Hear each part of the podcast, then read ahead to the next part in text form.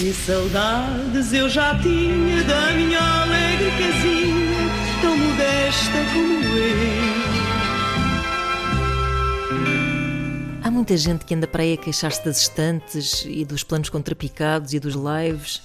Pá, mas eu, eu estou a adorar este novo tipo de zapping no Instagram e como voyeurista que me confesso, nem sequer me irrita ver celebridades a fazer conversa de chacha com os seus amigos e com as suas migas.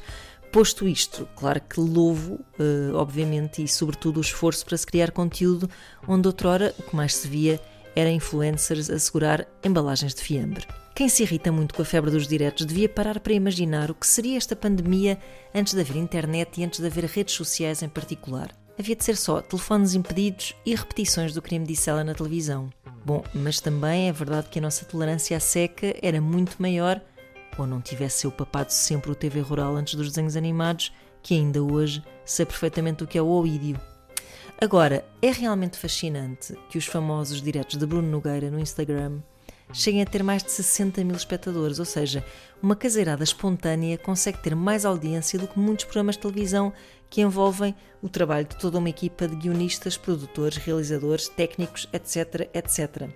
Esta independência é criativamente aliciante, mas devo dizer que também mete um bocadinho de medo, porque pensa assim: poderá este fenómeno fazer-nos questionar a necessidade de toda uma estrutura no futuro? Faz-me lembrar uma conversa que tive em tempos com o dono de uma loja de filmes porno. Dizia-me ele que o cinema amador tinha acabado com aquilo que realmente fazia a diferença na pornografia. Portentosos marsápios? perguntam vocês. Não, senhor. A fotografia, pois claro.